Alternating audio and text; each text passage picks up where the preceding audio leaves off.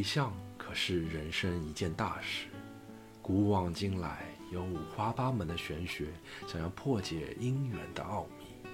有门当户对，有星座匹配，有恋爱大师培训等等。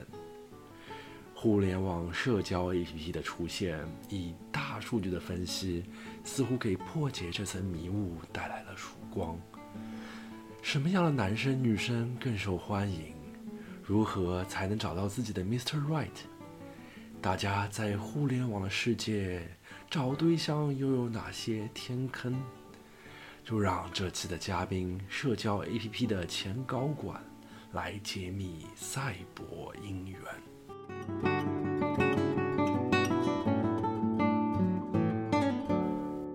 大家好，欢迎来到本期的牛油果烤面包节目，我是 Sean。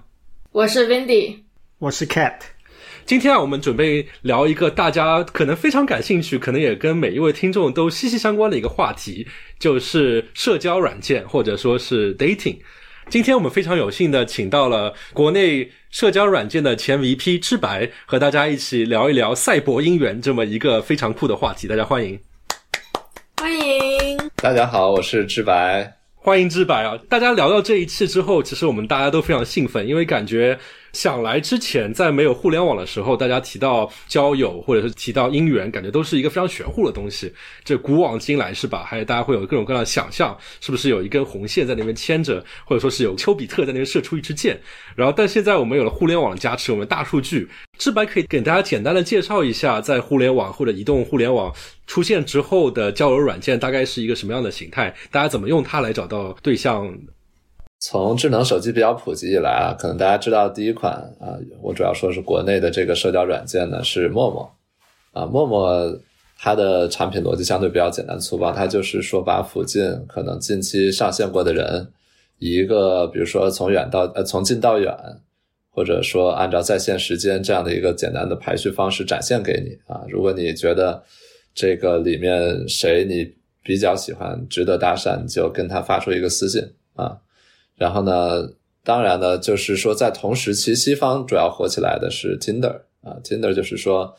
你要去打造一个有照片、有一些文案的这样的个人资料啊，在网友面前展现一个自己的人设，然后呃，网友在看到你的这个个人资料之后啊，照片和资料之后，他可以决定左滑你啊，左滑代表不喜欢，或者还是右滑你，右滑就代表喜欢。那你想要看见下一个人呢？你必须对前一个人进行操作，比如说你可以把它左滑掉，你可以看到下一个人，或者右滑掉。对，那我在国内工作的这样的一个社交软件呢，是一个它的机制类似 Tinder 这样子，啊，是基于照片和个人资料的这种，啊，需要左滑右滑来对每一个你看到的用户表示明确的喜欢或者不喜欢的这样的一个软件。像这样的软件了之后，其实我觉得我们 我们今天有很多的问题啊，感觉 大家都非常跃跃欲试，有各种各样的问题想要问你啊。第一个问题就是，哎，我作为一个男生或者作为一个女生，在面对这样的一个左滑右滑的残酷的 环境下面，如何能够提高自己右滑的概率？如何能够在这个平台上面变得更受欢迎呢？或者说，这个引申到更广阔了来说，就是在现在的年轻人来说，什么样的男生或者什么样的女生更受到欢迎呢？对，那我们就是首先把受欢迎这个比较主观的东西尽量量化，但是这个量化也不是完全科学。我们这个平台主要是通过一个用户，当他被其他用户看到以及左滑右滑操作的时候，它的整体的被右滑率比率，啊，就是作为它的这个受欢迎程度的一个衡量指标。首先，提高受欢迎程度啊，这个事情对于男生和女生的这个。你的起点就不太一样，女生的平均的这个受欢迎程度就是被诱滑率大概在百分之六十啊，是一个比较高的水平。哦，就是什么都不做，一般来说就是百分之六十这么高。也不是说什么都不做吧，就是说你以一个平均普通的投入度去啊上传照片啊，打造你的资料，可能得到一个百分之六十左右的被右滑率啊。然后男生这边相对残酷一些啊，就是一个平均或者说中位数的男用户。啊，他得到的这个被诱滑率大概是在百分之六到八这样子。我还等着你再说百分之六六十，你结果就说六到八了。对，是需要可能十几个人去操作它，才会有一个人去表示喜欢啊。对，所以这个两性的挑剔程度啊，就是有这么大的差异啊。这个是跟用户数量有关系吗？还是就是纯粹的，就是说女生更谨慎的去挑选这个？就本来用户总数应该大体上是差不太多的呢？就是从这个被优化率看是有一个十倍的差距啊，但这个用户数量呢，其实可能比如说只贡献十倍中的呃两倍这样子。啊，还有五倍的差距呢，是来自于呃两方面。第一个就是说，你在一天里啊，你的交友的主动程度啊，这个男性可能就是更主动，在一天内他会就是努力去呃操作更多人，去划更多人啊，然后女性她可能划的人数会相对少一些。啊，但这个其实也不是一个巨大的差异来，这个可能就是贡献零点几倍这样的差距啊。那其实最最大的还是说女性就比较挑剔啊，平均就是大部分女性可能看见十个人只喜欢一个人啊，十多个人，然后男性就是基本上看见两个人里面就会喜欢一个人啊。当然我说的也是比较均值的情况。对，我想起前两天脱口秀大会那个段子，就是说那个有个男生是张浩哲还是谁说的，就是说小姐姐也行，那个什么阿姨我不想努力了也行。有男生好像口味更更更广一点。我想问个问题啊，这个百分之六到八呢是比较平均分布，只要是男性人人有奖的形式呢，还是非常聚拢少数男性能够得到很多的喜欢，多数的基本上什么都得不到呢？呃，对，这个其实六到八说的可能是一个平均或者中位数，但实际上它的这个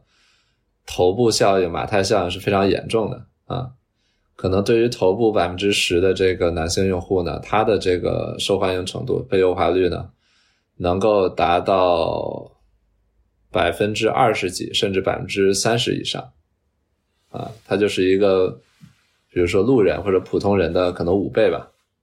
啊，就是在有一个女生喜欢一个路人的情况下，可能已经有五个女生喜欢这个头部男用户了。哇！然后呢，对于一些尾部的男用户呢，他甚至能够低到就百分之一，就是要他要有一百个人看到他，才会有一个人喜欢他。那听起来还是挺残酷的，就是这个最受欢迎的男生还是没有平均的一个女生那么受欢迎哈。女生感觉这个百分之六十是个平均值的样子，是吧？确实，就是男生他即使最受欢迎，也没有一个平均的女生受欢迎，这个也很容易理解嘛。就比如说。F 四出来了，对吧？F 四每个男生都很帅，但大部分女孩子啊，当然这个这个比方比较暴露年龄啊。我我刚想说，说不定我们很多听众就不知道 F 四是谁呢。对，TFBOYS 啊，或者说一些更新的这个男团出来了，或者这个，比如说创造营的这个男团，就是对啊，大家不可能觉得百分之五十以上都是我老公，对吧？肯定是三个里面五个里面有一个是是你老公啊。对，但对于如果一个女团出来，对吧？就很多男生会觉得都挺好的，对我都要啊。所以这个其实就是它其实反映的更多的还是人类啊，在这个原始啊茹毛饮血的时期的一个性别生存策略啊，或者说差异。对对对，啊，也是可以理解的啊。就男的目的就是把自己的染色体撒向人间，但是女的还要是养育孩子，这样在以前的时候。我们现在回到刚才一开始的问题啊，既然对于男生来说，这个环境如此之残酷，然后头部和底部能差这么多，那么作为一个普通人来说，如何能够提升自己，变得更高的这样的一个诱滑率呢？对，就很多男生的误区就是说啊，他发现女孩子都是在自拍嘛，啊，那现在我需要一张照片上传到这个社交软件，我也去自拍啊，但实际上就我们经验啊。还有一些数据表明，就是男生的这个照片，如果让别人去拍，拍一个半身、全身这样子，镜头用后置镜头，然后离自己稍微远一点，展露一些背景，啊，肯定是比自拍好的，啊，因为就是女生关注男生的点呢，可能只有很小部分在于脸这个事情，而且大部分男生其实也不太会找自拍的角度，不太会修图，嗯，女生其实更关注这个男生的脸以外的其他的一些身份背景啊。对，所以第一就是说，呃，尽量去用后置相机呢去做一个全身半身的照片，然后第二就是说，尽量让你脸以外的要素啊能够展现出你个人的这个身份背景啊，比如说你很喜欢去户外，那你就去拍一些户外的。啊，然后呢，比如你会弹钢琴什么，你可以拍一个弹钢琴。穿了一双西装在钢琴旁边，不会觉得太装吗？呃，这这这也有装的嫌疑啊，但是就是好过没有。对，也可以尽量表现的不太刻意。嗯哼。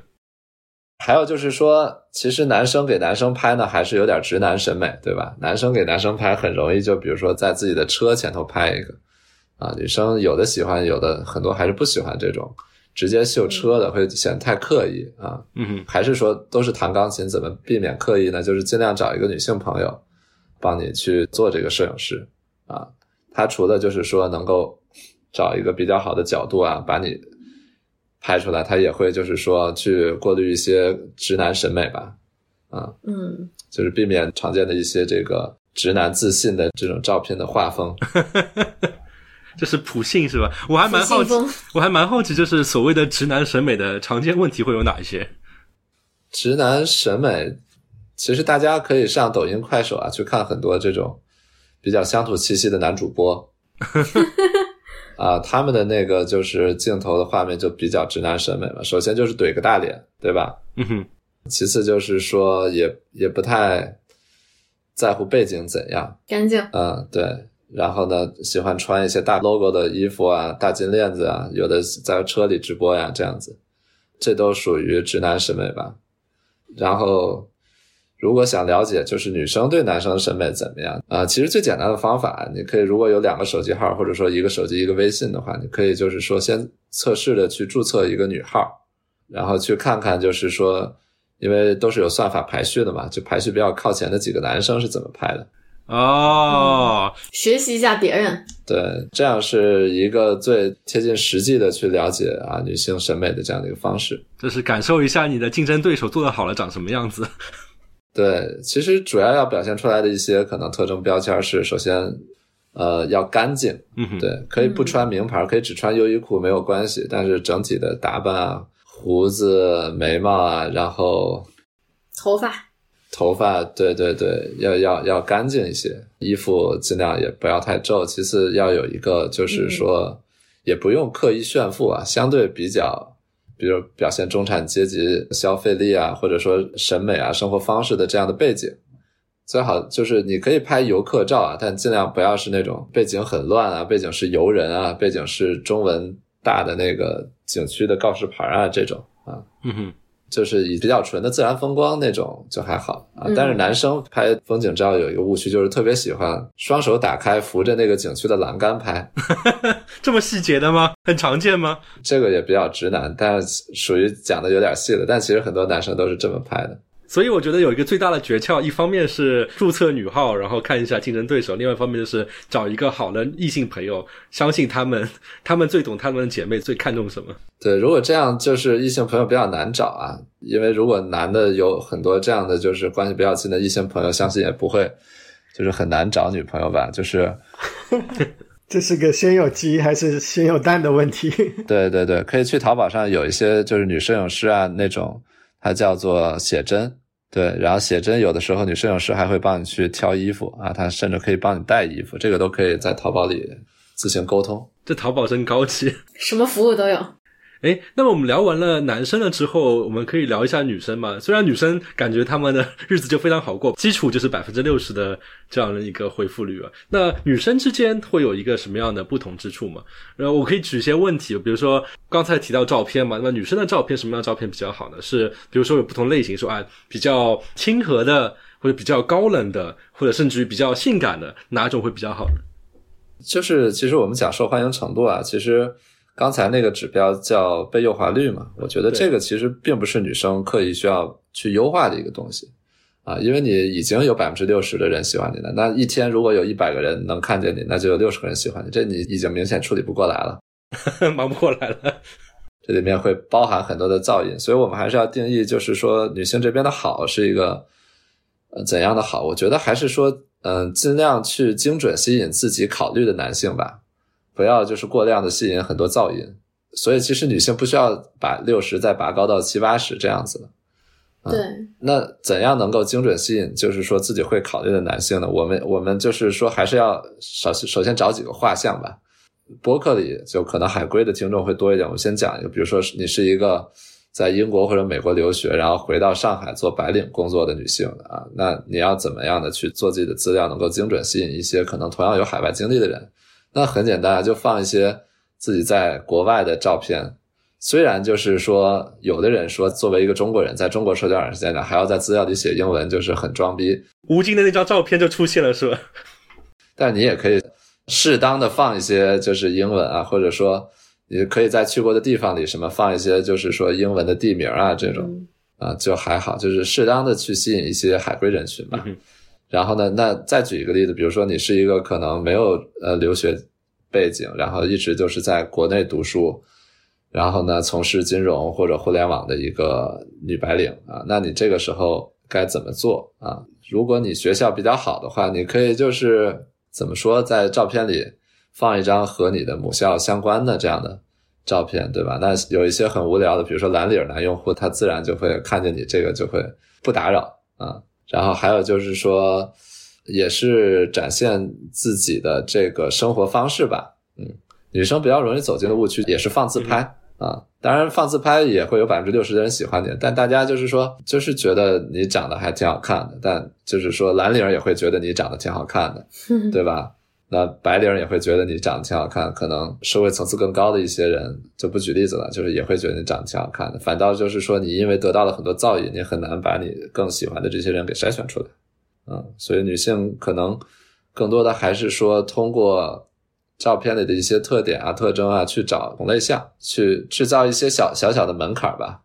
所以感觉好像就是就是因为男生和女生的基础的右滑率的不同，所以导致他们的策略就完全不一样了。男生可能的策略就是说，如何我把这个右滑率提高到一定的水平，而女生应该说是如何我既然已经这么高了，它不再是个问题的，如何把这百分之六十的再降低到一定的水平，但是同时来的人都是我关心、我喜欢的。对。把不合适的去掉才是关键，在女生这儿。对啊，对啊，就是首先男的这边可能更多是先保证自己有一定的基础的被优化率，比如说至少做到百分之十以上，这样才保证自己有的选嘛，对吧？啊，女的就是说天生就选择很多啊，但你毕竟花在社交软件上时间有限，更多时候是说，哎，我怎么能够尽量排除一些噪音啊，保证我自己花在社交软件上这个可能。一周一两个小时，相对更值得这个时间。对，就是我觉得刚才你提到一个非常有趣的概念，就是一周会花一两个小时用这个 app，然后这个其实就是一个非常有趣的一个互联网才会带出的一个策略，就是说，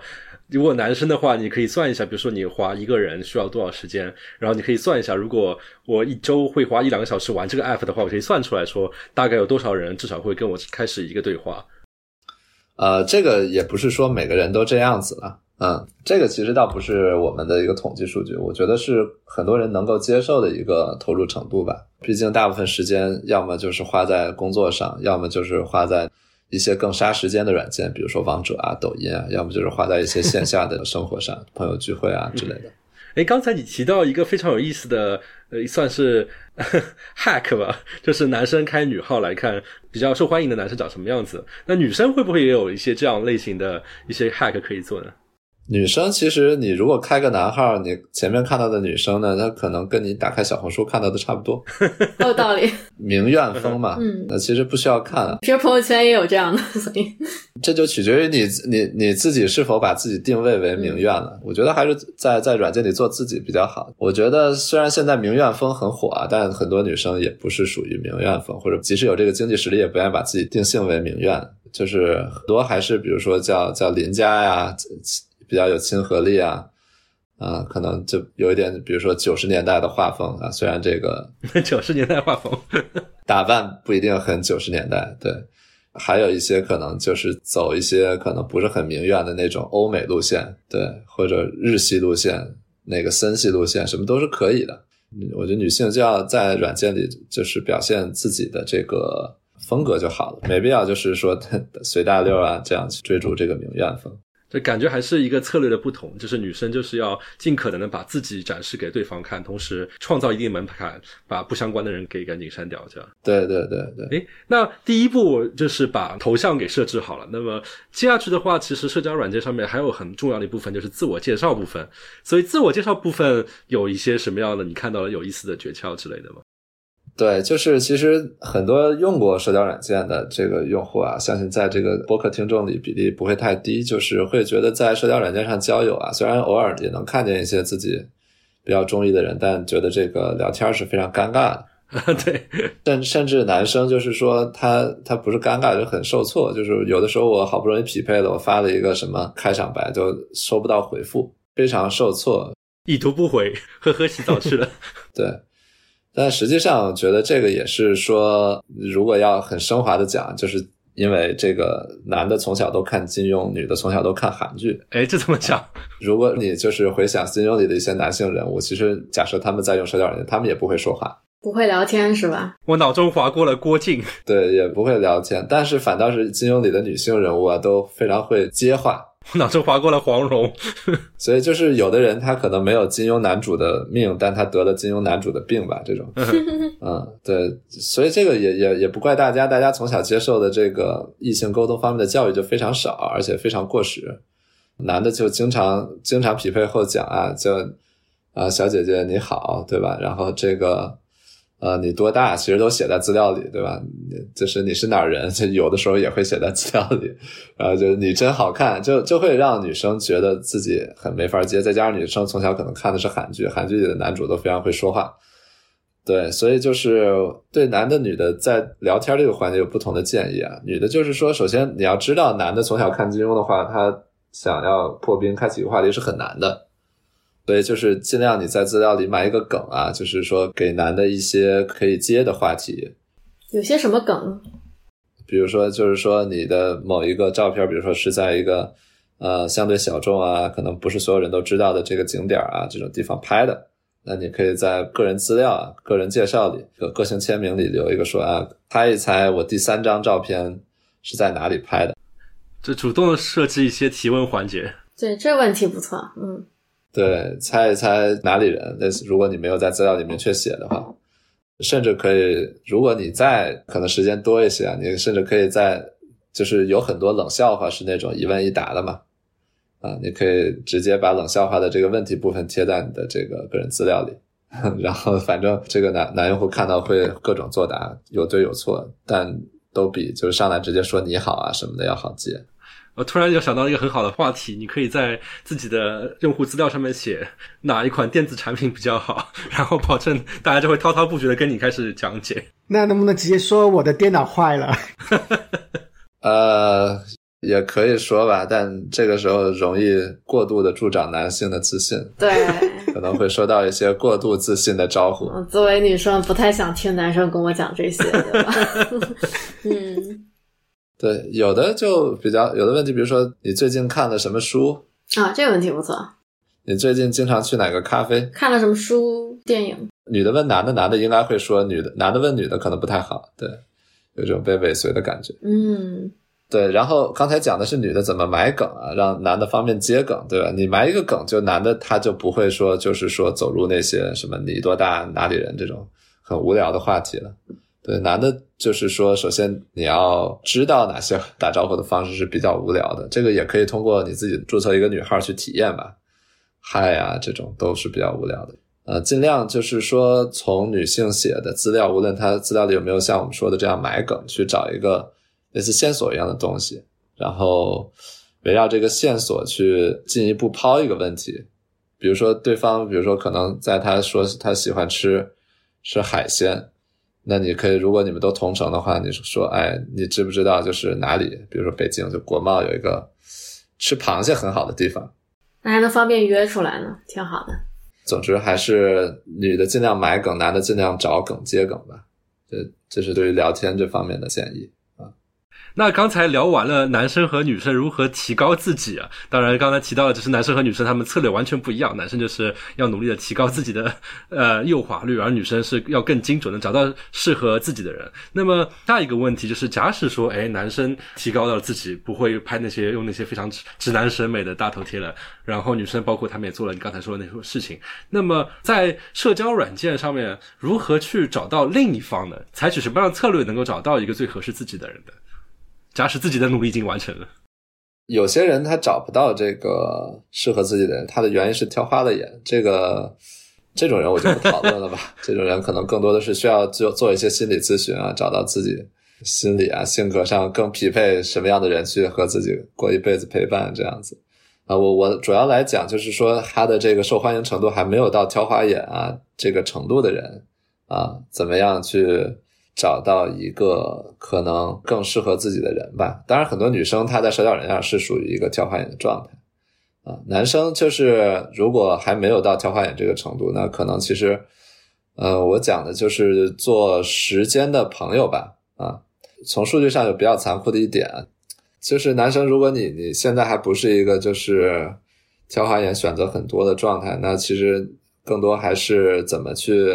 提高自己的吸引力啊，然后增加自己的选择面啊，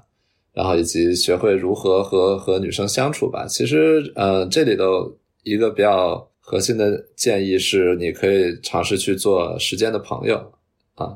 因为如果我们量化，但是可能有点残酷的去看这个事儿的话，就是剩男剩女的比例啊，如果以这个剩女除以剩男来来看的话，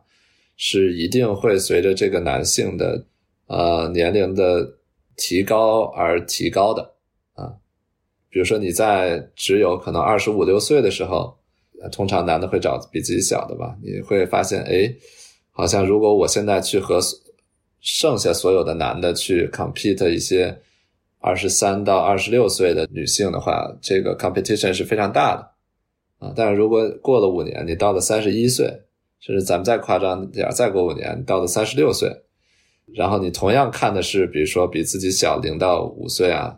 这样的女性的话，你会发现这个这个竞争一下子小了很多，反倒就是竞争比较激烈的变成了这个女性那一边。嗯，所以男生就是一个比较被动的策略，就是做时间的朋友啊。此外呢，如果想加速这个过程呢，也可以多花点时间，嗯，去研究研究穿搭这些。这个其实男生自己研究可能相对困难一些啊，更好的还是说找一个类似呃比较熟络的女性好友吧，去给自己多一些建议啊。又开始来到了鸡和蛋的问题这个事情。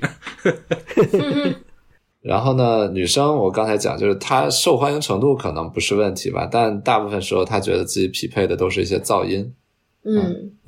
对于女生建议就还是说排除噪音，尽量去找就是更适合自己的软件。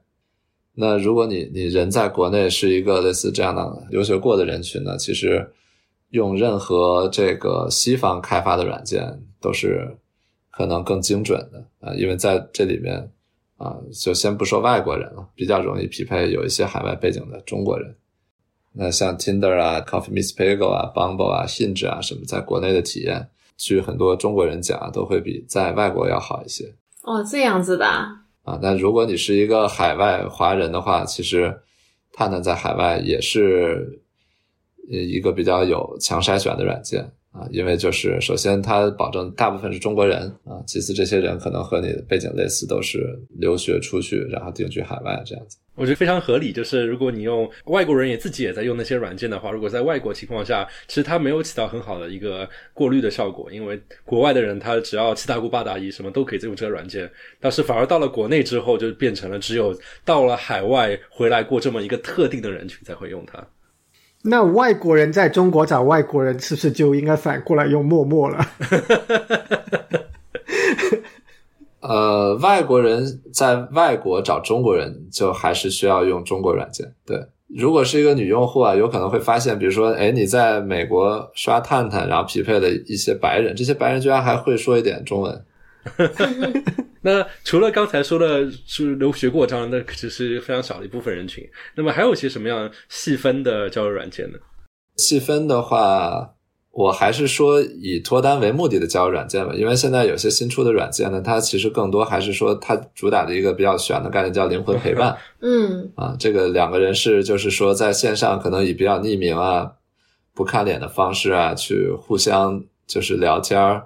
然后互为树洞啊这样子打发时间的，但实际上这个其实它可以作为一个安慰剂，但它治标不治本吧，无法就是解决交友的问题。当然，其实这也符合国内一些年轻人现在的思想，他们觉得为什么要找？嗯，那这可能这些人已经超过我们这个这期节目的话题了。对，对对对，从这个给建议啊，还是说从一个就偏治病的角度啊，我还是只讨论那些能够帮你线下认识一些人的这样的软件，因为就是如果你觉得自己没病，是不需要建议的啊。国内还有一些相对小的软件啊，比如说他说他可能很适合一些学校相对好啊，我们常说的高知人群。他说就女生的他，对吧？对对，因为他说这个软件，首先它里面很强调学校这个这个信息啊，其次它就是说它用户早期都是一些学校比较好的人，嗯然后如果你是觉得自己是属于这个时尚潮人，比如说在三里屯会被街拍的那种人的话啊，可以考虑积木，比较会穿搭的人。对，时尚潮人比较多。嗯，整体来讲，就是可能越小众的软件啊，就是大家越没听说过或者听说过的人越少的软件，它的人群会越精准。啊，如果你能凑巧发现一个比较小众的软件，而且它又符合你的人群，啊，我作为一个从业者的建议就是说，且用且珍惜，在短期内尽量去多用。啊，这个小的软件它无非两个走向嘛，一个就是死掉，那你也用不了了。嗯啊，公司倒闭啊，关门啊，关服务器，在这之前，先把人给找到了，是吧？对对，还有一种走向，它变大了，对吧？它创始人可能走上人生巅峰，但是他的人群也会变泛化，可能觉得他去年还挺挺适合你的，今年就怎么阿猫阿狗都进来了，对吧？嗯哎，那我觉得大家会有一个常见的一个想法，不置可否，就是觉得，哎，我找那些小众的软件，可能设置一个非常小的团队做了这个 app，可能排名也会非常后面，那会不会导致它的里面的人太少了，所以导致其实我真正找到我的 Mr. Right 的可能性变得其实是变得更低的，因为整个人就没有多少。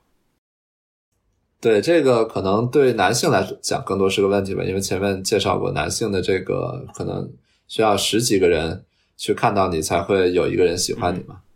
啊，女性的话可能不用太担心这个问题。嗯，反而更精准了，更好。啊，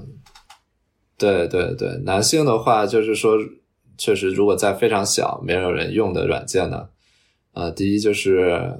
有可能匹配不到人，第二就是你要小心机器人。机器人，对机器人，或者说有一些就是说职业陪聊，哎，那些人是什么情况呢？因为当这个软件女用户不够多的时候，有些可能道德底线没那么高的这个从业者啊，他们会选择用机器人，或者说职业陪聊，或者叫 AI 撩汉，撩汉，像那电影一样。来让你有一个就是虚拟的社交体验。呃，相当于这些初创公司为了使得这个平台能够有一定的用户体验，然后故意自己放进去这些东西。对对对对，那接下去的一个问题就是，社交软件其实相对来说还是个比较新的概念嘛。其实我觉得对于找对象这样一件事情来说，其实大家的选择并不只有社交软件这么一个选择，包括有比较传统的说啊，父母介绍，当然那个可能比较比较过时了，或者说是哎。周围的朋友介绍之类的，那么你觉得从一个从业者角度来讲，社交软件的出现填补了一个什么样的空缺，或者说是什么样的人比较适合用社交软件来找对象呢？我们先看这个社交软件这个领域里最典型以及最早合合作的最大的这两家吧。这个在西方应该是这个 Tinder，啊，在东方可能依然是陌陌。这个其实他们这两家从嗯用户对他们的认知上，他们普遍解决的并不是说我们常讲的这个严肃婚恋，是是交朋友吗？他讲的可能是一些就是用中文其实没有一个准确的词啊，就是可能中文的这个形容可以叫随便玩玩。如果是随便玩玩这个心态在交友的话，可能社交软件，嗯，还是一个比较不错的选择。嗯这个是社交软件比一些传统在软件出来之前的渠道有优势的一个地方。但如果我是一个偏严肃找对象、严肃婚恋的心态或者状态下的人，那社交软件还能不能用，对吧？还还是说我应该把软件都删了，就回到一些更传统的、更线下的这样的这个交友渠道去找？我觉得也是可以的啊，因为你想，社交软件上同城的异性有几万个，这几万个里头难道没有适合跟你结婚的吗？肯定有。嗯对，只是说想找到他们，你要排除很多的噪音啊。这个事情比较像这个考古或者说淘金啊，就是他是需要一定的坚忍度，有这种心态的人，他才能够在社交软件里把这些人找到挖出来。你说像考古是因为，比如说可能挖了半天，结果发觉哎是一块石头，然后再还得继续挖。对对对，就是，总之就是有点像通俗的话讲，叫钱难挣，屎难吃吧。啊，嗯，吃屎了，嗯那个有的时候我会把这个社交软件的体验形容为这个叫《哈利波特怪味豆》啊，这个可能看过《哈利波特》的这个听众都知道，《哈利波特怪味豆》它有可能十种口味吧，当然具体的几种我也不知道，对吧？但但其中大部分是一些类似屎一样、鼻屎一样的口味，对吧？是很难吃的啊，只有少数的口味它是属于糖或者甜味儿啊。啊，那你在社交软件里认识人，其实可能确实有一半以上的概率呢，你吃到的是一个，呃你遇见的是一个屎味儿的人。但只要你你有这个坚忍程度，坚持的去用下去啊，我觉得迟早会遇到一个很甜的这样的对象。嗯对，但是如果对于那种不太有耐心，对吧？或者好奇心不是很强，性格不是很坚韧的人，可能确实他很难在社交软件最终去收获一个，呃，如果他是严肃婚恋的状态啊，去收获一个比其他渠道、传统渠道更好的这个交友或者婚恋的结果吧。就是社交软件，它会把这个社会的复杂度啊，我觉得更真实、残酷的展示在一个人面前。对，有的时候呢，就是对于识人能力比较差的人，他可能只能处理的接招得了，就是身边的这个比较单纯的圈子啊。但如果你自信是一个识人能力比较强的人啊，是这种社会人，社会人，就可能社会人比就是比较单纯的人更适合这个社交软件。其次呢，就是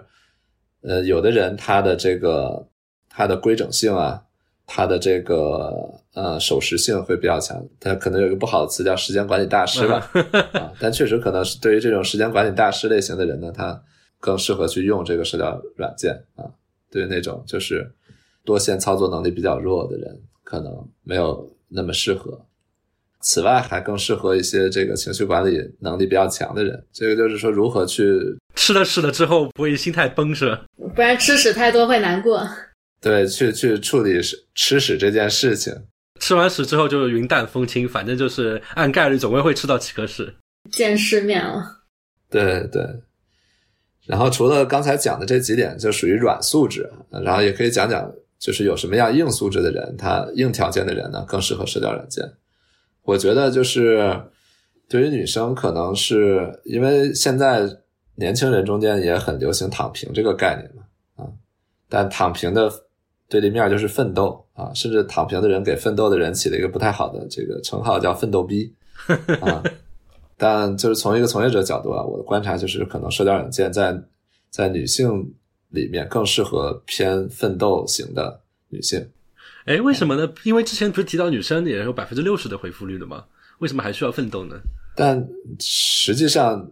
你要想找到人，要求的这个吃屎能力啊、坚忍程度是很高的。嗯哼，对于躺平心态的，可能处理不了。就是虽然有百分之六十的回复率，但是这么多回复你的人里面，你把它筛啊筛啊筛，终于筛到一个合适的人，其实也是需要很大的努力的。对对对对，嗯，然后呢，男性，嗯，之前也讲过，因为男性的头部效应很大嘛，可能适合一些硬条件比较优秀的男生吧。如果就是硬条件比较差，比如说连可能你想拍一个，像我建议的拍一个这种。没条件拍，嗯，你很难很难找到，或者说消费到到一个比较背景看得过去的场所的话，其实，呃，在最差的情况下，你会觉得这个软件是一个单机版。嗯，没人回你，没人理你。发生九十九一个右滑，就可能都没有任何的结果。应该是只剩下机器人回你，所以才是单机版。那太惨了，哎呀，这这还有 NPC 来对的服务，你跟 NPC 玩，太惨了。所以放正你的期待，就是如果要适合的话，就是表示一个你吃了屎之后还能继续撑下去的这样一个人。感觉跟创业似的哈，百分之九十都是失败的。对对对，虽然这个操作用户体验很简单，不要被用户体验的这个简易程度所迷惑啊，因为社交软件出来以后，结婚率也没有大幅提升嘛。有 道理，这个视角很有意思。对，所以找人的难度还是和以前差不多的啊。嗯哼，你用什么渠道来讲，你在相亲这件事情上所需要付出的努力还是一样的啊。那你觉得社交软件出现之后，对于相亲这件事情的总的来说，站在一个比较高的视角，它的贡献是什么呢？既然结婚率并没有提高，那它相比于其他渠道来说，有什么样的更大的优势呢？传统渠道就是更多还是能够帮你去相亲一些，就是说同圈层啊，或者说用一些更时髦的话讲叫同温层的人嗯哼，啊。但实际上，如果做一些心理分析啊，有的人他适合同圈层的人结婚。当然，从经济意义上讲，肯定是和这个门当户对的人结婚最好了。那有的人呢，他的这个婚姻的稳定呢，和这个经济东西的相关性也不是很高。嗯对，可能对于那些如果自己跟自己做过一些心理分析啊，或者找心理老师做过分析之后，不喜欢同圈层人的人啊，可能社交软件是一个更好的工具吧。嗯，有的人说这个北京是折叠的，啊那确实，但是如果你只是通过线下去认识人，你会你容易感觉不到北京是折叠的，因为大家交织都是一个层，你会觉得大家都和你差不多。对，但如果你打开社交软件，它是一个可以穿透，就是北京有十叠，对吧？它是能够穿透这十个叠的东西。你在里面有的时候看见的是和自己差不多，但更多的时候看见的是和自己道路很不一样的人啊，有的蓝领啊，有的服务人员啊，有的可能是企业老板啊，就三六九等的人。所以对于你来说，就是这些人味道就变得不确定了，有可能是很超铁，有可能就是是。对对对，但如果你觉得自己更喜欢一些和你不一样的人的话，社交软件可能比传统的一些渠道会会好一些吧。嗯当然，现在我们已经进入了互联网时代啊，但是我还是回想到，记得 又暴露年龄了，然后，可能是几十年前、十几年前或者几十年前的时候，当大家提到互联网的时候，大家第一反应是说，哎，互联网你要小心，上面的人都是陌生人，你要好好保护好自己。那么我想问，就是对于交友这么一个更亲密、更私密的一件事情，大家有什么需要注意警惕的事情吗？首先，我觉得就是大家可以就很多法制类的节目啊，有这么严重吗？或者社会社会新闻的节目，就已经报道过，就是很多这个杀猪盘？社交软件上的典型的一些欺诈案例了。嗯对嗯啊，首先，如果女生在考虑用社交软件之前，先建议先百度一下“杀猪盘”这三个字。对，这是一个就是背后有很大的一个灰色产业链的一个怎么讲，就电信诈骗的产业吧。就专门在社交软件上面会有的这样的一个特殊的产业，叫杀猪盘。对，最近挺猖獗的，就连那个 LinkedIn 上面都是这种杀猪盘的这种 profile，然后拼命的加人。我有很多女生朋友，都甚至在朋友圈上面问这个事儿了。哎，其实我还蛮好奇，我不太知道杀猪盘是什么样的，能非常简单的介绍一下这东西的工作原理吗？简单介绍一下的话，就是说你在社交软件上，它有的时候也不只是我们这个就是狭义的陌生社交软件，可能是微博啊、领英啊这些都有可能啊，去认识了一个陌生男性，对吧？然后这个男性的出场的资料都非常好啊，可能是穿着西装、开着好车、霸道总裁人设，对吧？然后可能让你就是比较喜欢。除此之外呢，他又就是说在微信聊天中非常的这个。无微不至啊啊，嘘寒问暖、贴心啊，特别会安慰你这样子。然后呢，但是他可能有什么，他会说自己工作什么原因啊，就是在异地不能和你见面。那很有时候女性同情心爆棚，说异地恋也没什么呀，都可以的，对吧？嗯，啊，就接受了，就是开始跟这个人处网恋。嗯哼，然后呢，时间久了，这个人就会说啊，这个我有我知道一款投资产品，我在上面赚了不少钱了，你要不要也试试？然后就跟你要钱。诱导这个女性去投资啊，她前面可能是你投资个一两千，最后发现自己还能赚钱，还能提现嗯哼，啊，你就相信了这个投资软件，然后你后面又投了更多的钱进去，然后发现就提不出来了啊，那他们这个整个过程还挺漫长的呀。是啊，所以叫养猪杀猪嘛。啊，OK，就和那个我们现实中这个养猪杀猪的这个过程很像，嗯哼，所以叫杀猪盘。但是其实这种杀猪盘它还是有一些这个流程上的硬伤啊嗯。啊。首先，这个男生用的照片大概率不是自己。嗯哼，啊，那照片有这个，比如说外形或者这个人设的人，他不会从事这个生意。嗯。对，所以一定要尽量避免单纯的网聊和语音聊天，嗯哼，可以在微信里就是说比较强烈的要求谈视频嗯哼，啊，去看看这个人是不是真的是照片里这个人，甚至如果就是说在比较安全的地段啊，就是说不要聊太久，因为他养猪嘛，他是会花时间去建立你的信任。不用聊太久，就是比如说，就匹配一周以内，咱们见个面，女生就主动邀约说，在白天啊，一个公众场合啊，啊，露天的什么场合去去见面啊。但是首先你要保证你选的这个场所足够安全。然后，其实公安在这方面有过很多的这个这个宣传啊啊，可能在海外的听众体会不到，就是他们他们有一句话写的很好：霸道总裁凭什么爱上你吗？太毒了吧？对对，就是单独喜欢你，对吧？还对你这么好，还有这么多时间陪你聊天。我觉得最后一句话可能是真的，霸道总裁估计都是特别忙的人。对我刚才搜了一下，就发现这个是一个疫情以来爆发的一个现象，就是可能去年以来这个网上交友可能更难了，然后这个生意就更好做了。对，可现在可以唐突说啊，现在疫情期间我们不方便见面。对对，然后这个网络诈骗转方向了。对对对，然后除了这种比较恶劣的杀猪盘的男用户呢，其实还社交软件上还会就是像女性现在经常在微博上吐槽的一些所谓海王用户吧，嗯哼，他们通过打造一套很好的这个人设啊、资料啊，能够有非常多的匹配。我前面也也讲过，就是头部的男用户，他的匹配量是可能腰部、尾部的好多倍啊。嗯哼，那这些人呢，就是说初看还可以，但了解久了发现不怎么样，以及可能同时交往了很多女生。嗯，不靠谱啊。嗯这时候女生要注意，就是说，如果是一个真的就是人设很很好啊，就是身份很很好的，工作也很体面的人，他其实是不太有动力在社交软件上这么就是说用心的去打造自己资料的。他一定是比较有时间啊，或者说比较热衷于这个，特别热衷于这个，也甚至你可以讲他有瘾，他才会就是说参与男性个人资料的这个军备竞赛 啊，他是有这个动机的。对，但大部分女性不希望就是找有这种动机的人，嗯嗯，所以在看到这种社交展示面人设极好的男性的时候，要要质疑一下他的动机。最好就是说，这个人你也喜欢，但是你可以看得出他的照片资料没有那么刻意。那我觉得之前给男同胞提的建议是要好好的装点一下自己的资料，现在感觉还是要有个度，就不能触发到海王的这个危险的区域。呃，不要就是觉得你给一个人说你要去健身，他下次见到他就八大块了，对吧？这个不可能性不用太高，所以可以，你即使给的建议，大家也很难直接就变成八大块。嗯那还有一种就是晚上八点档会出现的情况，就比如说谈了半天，结果发觉他对方哎，其实他有结婚了，那这种情况怎么避免呢？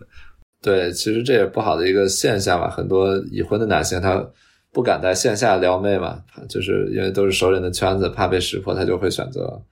在线上去，就是玩这些社交软件啊，嗯然后同时隐瞒自己的这个状态。已婚情况或者婚史。这个时候呢，就是说，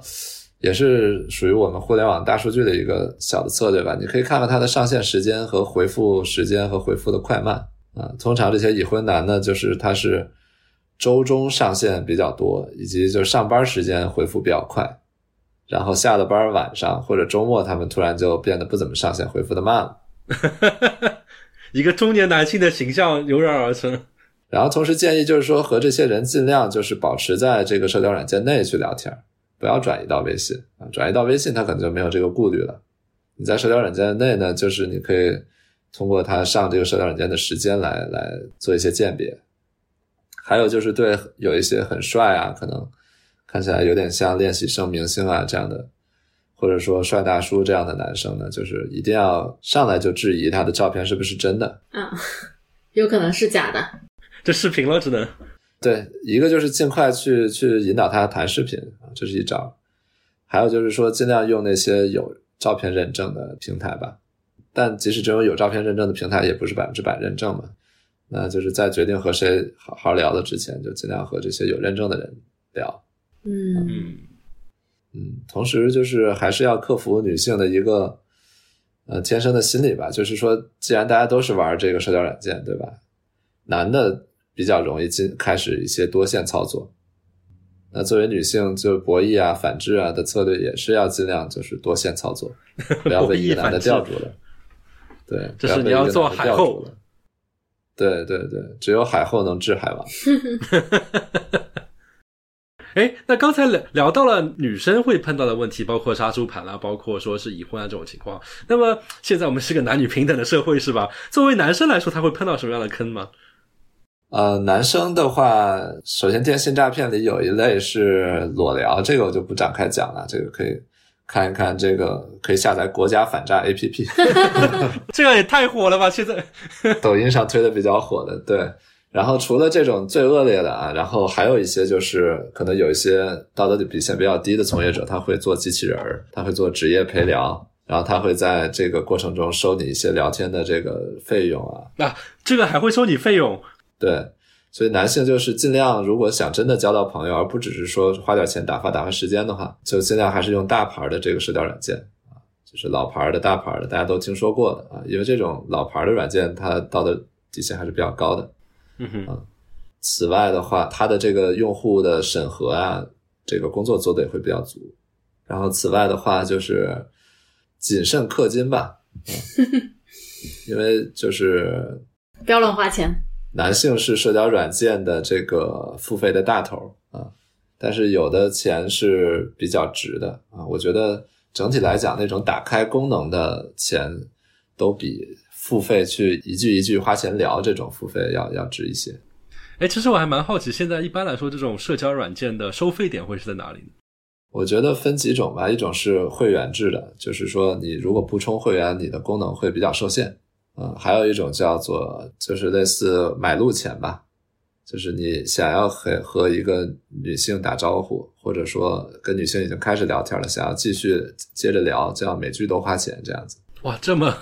每一句都要花钱？对对对，我我说的这种就是说持续聊天或者打招呼都要花钱的这种，呃，相对来说背后存在一个职业陪聊的概率会大啊，但不能说百分之百都是。因为它的盈利模式就是靠多聊天来实现的。嗯，所以男生就是在匹配一个人之后，可以先，呃，女生要要质疑男生是否真照片，是否这个海王吧，男生要质疑一下女生是否是职业陪聊或者机器人。嗯，是不是个真女生？只要心里有这个，这也太惨了！这个男生还要质疑对方是不是人，女生只要知这一质疑是坏人。呃，女生是要质疑对方是不是照片里这个人，啊，对，是不是假人？都差不多吧，就是只要心里嗯、有这根弦儿就行，就会很大的降低自己被骗的概率。最后，其实我想升华一下我们的主题。其实之前跟知白在聊这期节目的时候，他也会提到一个非常有意思的一个概念，说社交软件是一个人性的放大器。我觉得是非常有意思。两性交友就相当于是要找到一个最亲密的关系，其实是人和人的关系当中最特殊的、最重要的一部分。同时，互联网又是一个能把所有事情放大的一个结果。所以我很好奇，就是志白从作为一个从业者在这边做了这么多年数，你会对这样一个概念有什么样的感悟呢？对，我是先就是说从业了这个社交软件几年，然后后面去读了一些呃类似进化心理学这样的书，就是它是从进化论的角度去解释，呃为什么男性女性之间会有一些不同的这样的心理。那实际上这些心理最后它的源头可能来自于丛林时代或者这个蛮荒时代男性女性不同的这个呃生存和繁殖策略吧。嗯。就是在看过这些书之后呢，我感觉就是社交软件，它一定程度的上把这个人类人类在丛林时代、在茹毛饮血时代的这个一些啊、呃生存生殖的心理和策略给放大了。相反，这个一夫一妻制，其实这个主要来自于西方基督教啊。就当代的这个婚姻法、婚姻制度，它是一定程度很好的约束了呃人性里这个比较丛林的部分。这让我想到了刚才你给大家的建议，比如说女生就是要多多线操作，相当于是跟之前大家脑海中的一个贞洁这种感觉，就是完全相反的一种情况。对对对，因为男的他可能在在现实中表现的还是比较符合社会主义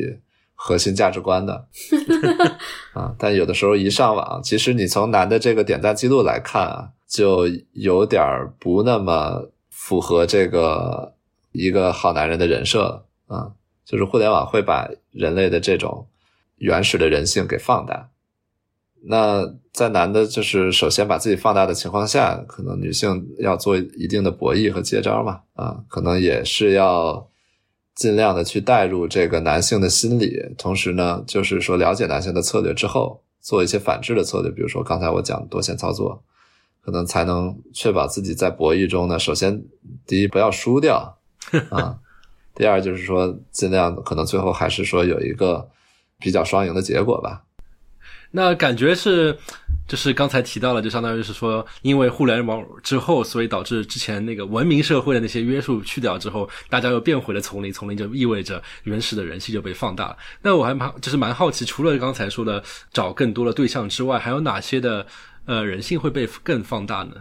男性就是刚才也讲的，不用说的太直白，就是这种以数量为目标的优化的这个原始人性被放大。女性呢，其实。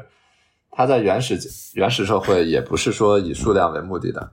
她就是女性，她总有一些慕强心理。在可能互联网以前，尤其是大家可能还是在一个就是比较封闭的大院啊这样的这个公有制单位里头的时候呢，呃，你的慕强心理是存在，但是它可它会被你的有限的圈子所所所压抑。就是在那个同文层里面就这么点人，你只是在一个非常有限的可能。十个人、几个人的候选基地去进行慕强，嗯哼，女性啊啊！但是，一旦你的这个圈子被打开的，我有之前也讲，可能互联网社交可以帮助人打开这个北京折叠嘛，嗯哼。当你一下子社交圈子、社交的候选集从个位数变到几万甚至几十万的这个状态下，我们 A P P 里就是不乏这种被喜欢数在几十万这个量级的女性。哇，这也太夸张了吧！太好看了。当你的这个候选集量扩到这么大了之后，你反倒更难去对抗自己这个慕强心理，就会导致自己就是不找到那个几十万人里最好的，就总有些不甘心。嗯，更挑剔了。但实际上，这种万里挑一的男生呢，实际上就是说，从拿下的难度啊和这个博弈的难度来讲，都是很难的啊。就是如果你真的。想参与这个博弈的话，你输的概率会更大。说的是啊，所以就是社交软件对于女性的一个人性，就是说她过度的放大了自己的慕强心理，以及这个只找最好的这样的一个心理啊。但这个心理可能会反过来导致啊，如果比如说啊，结婚生子依然是这个女性的一个人生目标啊，当然不没有这个目标也非常 OK 啊，在当代这个社会下。让这个目标变得难了，嗯啊，就是在比可能有互联网以前变得更难。好，那今天非常感谢志白跟大家从一个从业者的角度跟大家分享了这么多你看到的关于社交软件或者是两性之间的这么多故事，然后包括很多的深入的思考。我其实觉得很多用这些软件的人可能一开始没有体会到。相信这一期节目也跟大家都息息相关，所以也欢迎大家在各大播客平台进行留言，跟我们一起分享你的社交软件的使用体验。非常感谢大家收听我们这一期的节目，那我们后会有期，下期再见，下期再见，拜拜，拜拜，拜拜，拜拜。